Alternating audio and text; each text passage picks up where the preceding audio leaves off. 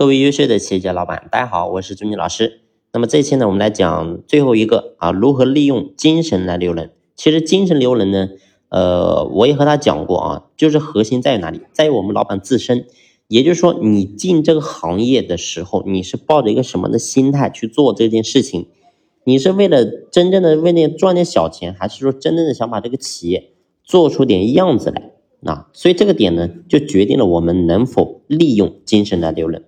如果说你的想法只是为了赚点小钱，那我相信呢，其他的方式方法都是没用的。所以你要去想清楚，我们的企业接下来到底是往哪里走？是简简单单赚点小钱，还是说确实有更宏伟的目标啊？所以这个你的起心动念就决定一切。你想要有优秀人才，那当然你是离不开这个精神流人的。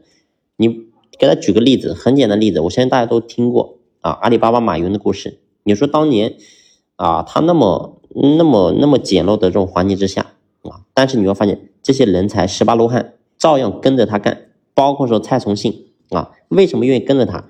就是因为他对未来有个清晰的目标和规划，他想让天下没有难做生意，所以这个核心的理念出来之后，大家都都能怎么？都能够被他给征服，所以你能否利用你的一些核心价值观、你的一些想法规划去征服你下面的员工呢？